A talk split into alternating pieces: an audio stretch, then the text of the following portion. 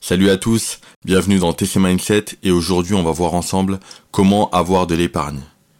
Donc aujourd'hui l'épargne c'est très important, donc on va voir plusieurs points ensemble euh, pour vous donner des pistes et, et voir comment vous pouvez aujourd'hui épargner.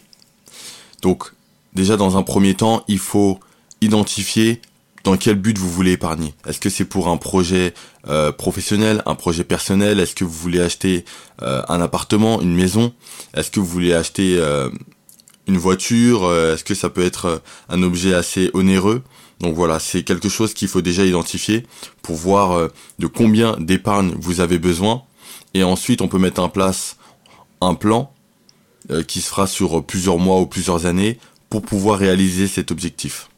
Donc la première chose qu'il faut voir par rapport à l'épargne, c'est que, on l'a vu dans des précédents podcasts, il faut réduire ses dépenses et à la fois augmenter ses revenus.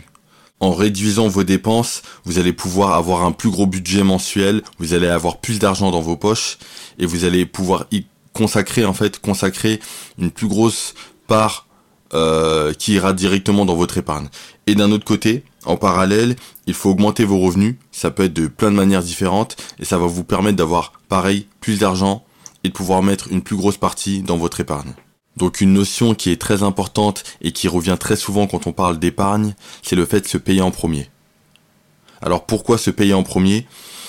Euh, Ça va vous permettre en fait de récupérer une certaine somme, de la virer directement sur un autre compte, ça peut être un autre compte ou un livret A, avant que passent toutes vos charges. Donc on parle toujours des charges fixes, des charges variables, des charges qui sont liées à vos, à dépenses mensuelles. Psychologiquement, vous allez être serein parce que vous, savez qu'en début de mois, vous augmentez votre épargne et que vous n'avez pas de problème d'argent par rapport à, à, un découvert qui va survenir suite à la, à la, au prélèvement des charges. Et ensuite, c'est que vous êtes dans une dynamique où vous savez que vous mettez tout de suite de l'argent votre projet. En fait, votre projet passe en priorité et là, vous êtes dans un mindset où vous ne pouvez que évoluer car vous mettez votre projet en premier. La somme qu'on va vous conseiller de mettre au départ, ça va être 10%. Pourquoi 10% Parce que c'est une somme qui est relativement petite euh, par rapport à votre revenu et ça va pas vous demander forcément un effort considérable.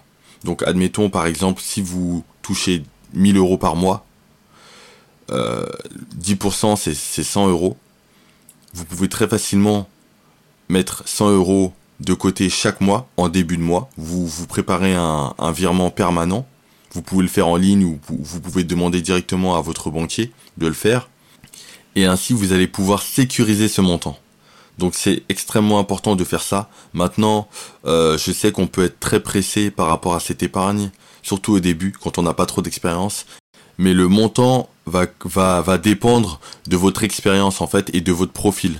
Si vous avez un très gros projet sur du très long terme et vous voulez absolument mettre beaucoup d'argent de côté, vous pouvez mettre beaucoup plus, mais après ça va être une organisation, ça va être une budgétisation à faire. Mais si vous avez un projet où vous savez que vous êtes quand même débutant en termes d'investissement, d'entrepreneuriat, N'hésitez pas à mettre une petite somme à économiser chaque mois. Ça va prendre plus de temps, ça va prendre vraiment plusieurs mois, voire plusieurs années. Mais au moins vous allez rentrer dans un mindset où vous économisez, vous vous priorisez avant de payer toutes vos charges et ça va vous permettre d'être mieux préparé à, à commencer un projet entrepreneurial ou un projet par rapport à un investissement. Il faut quand même souligner un point, c'est qu'il faut mettre de côté les jeunes actifs et les étudiants on va dire entre 18, 25 ans, voire 30 ans, avant 30 ans, et des personnes beaucoup plus âgées. En fait, si vous voulez, pour toutes les personnes qui sont un peu plus jeunes, qui, euh, admettons, sont encore chez leurs parents, je vais, je vais plutôt leur conseiller d'investir beaucoup plus d'argent. Au lieu de mettre 10%, vous pouvez viser les 20, voire 50% de votre, euh, de votre salaire. Pourquoi? Parce que vous êtes beaucoup plus jeune. Si vous avez la chance d'être encore chez vos parents vous n'avez pas de loyer à payer. Enfin, en tout cas, pour euh, la plupart, vous n'avez pas cette énorme charge à payer. Donc, vous pouvez conserver beaucoup plus d'argent.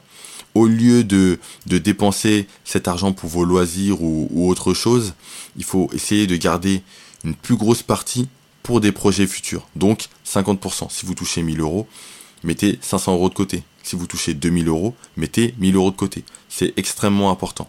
Donc justement, quand on fait ça, après on ne peut pas se payer, euh, par exemple, une voiture. Et je sais que quand on est jeune, on a envie de s'acheter une très belle voiture. Mais justement, c'est des sacrifices qu'il faut faire. Si vous avez un projet euh, d'investissement plus tard, il va falloir faire ce sacrifice, vous priver en tout cas quelques temps, pour pouvoir après investir dans de bonnes conditions. Et à côté de ça, je vais prendre des personnes plus âgées, où là, en termes de budget, ça va être beaucoup plus élevé. Si vous gagnez très bien votre vie, si vous avez euh, par exemple 30, 35 ans, que vous êtes cadre et que vous touchez par exemple 3000, 3500 euros, en fonction de votre projet d'investissement, eh bien vous allez pouvoir mettre une petite somme, ça va dépendre aussi de vos charges, ou une grosse somme. Et là même, une petite somme, bon, ça sera déjà conséquent. Mais en fonction de vos charges, en fait, si vous avez une femme ou un mari et des enfants, vous allez devoir euh, euh, subvenir, aux subvenir aux besoins de votre famille, donc vous allez dépenser beaucoup plus par mois qu'un étudiant, qu'un jeune actif. Et dans ce cas-là, vous aurez beaucoup moins d'argent à mettre dans votre épargne. Mais vous pouvez voir en fonction de votre profil si 10% ça vous correspond ou si vous êtes un peu plus sur du 20%, voire du 30%. Une autre astuce qui va vous permettre d'avoir une plus grande épargne, c'est le fait de créer un autre compte bancaire. Donc ça va vous permettre de mettre de l'argent dans un autre compte pour lequel vous n'aurez pas de visibilité, vous pouvez totalement le masquer. Une autre astuce qui va vous permettre d'avoir plus d'épargne, c'est de créer un autre compte bancaire. Donc en fait, ça va vous permettre d'avoir de l'argent qui est viré tous les mois sur un compte pour lequel vous pouvez totalement masquer la visibilité. Vous pouvez ne pas du tout regarder ce compte et le regarder dans peut-être 6 mois, 1 an et vous rendre compte qu'en fait vous avez une grosse somme qui atterrit dessus. Parce que généralement, quand on est tenté, ça c'est surtout quand on est, euh, quand on a euh, l'argent de notre épargne sur le même compte et qu'on le voit, on est tenté de vouloir l'utiliser ou alors de ne penser que ça, ça avance pas assez vite parce qu'on le voit. Et c'est comme ça que le cerveau va réagir. Maintenant, si vous virez votre argent dans un compte que vous ne voyez pas tous les jours, vous n'avez pas, par exemple, pas l'application sur votre téléphone ou euh, sur votre ordinateur, vous n'allez pas régulièrement sur le site internet pour vérifier combien vous avez, eh bien, au final, vous allez regarder dans six mois, un an, vous allez vous rendre compte que vous avez énormément d'argent, toujours en fonction de ce que vous avez mis, euh, par rapport à votre salaire.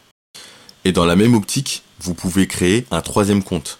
En gros, vous avez votre compte principal avec votre salaire qui est viré dessus avec vos charges.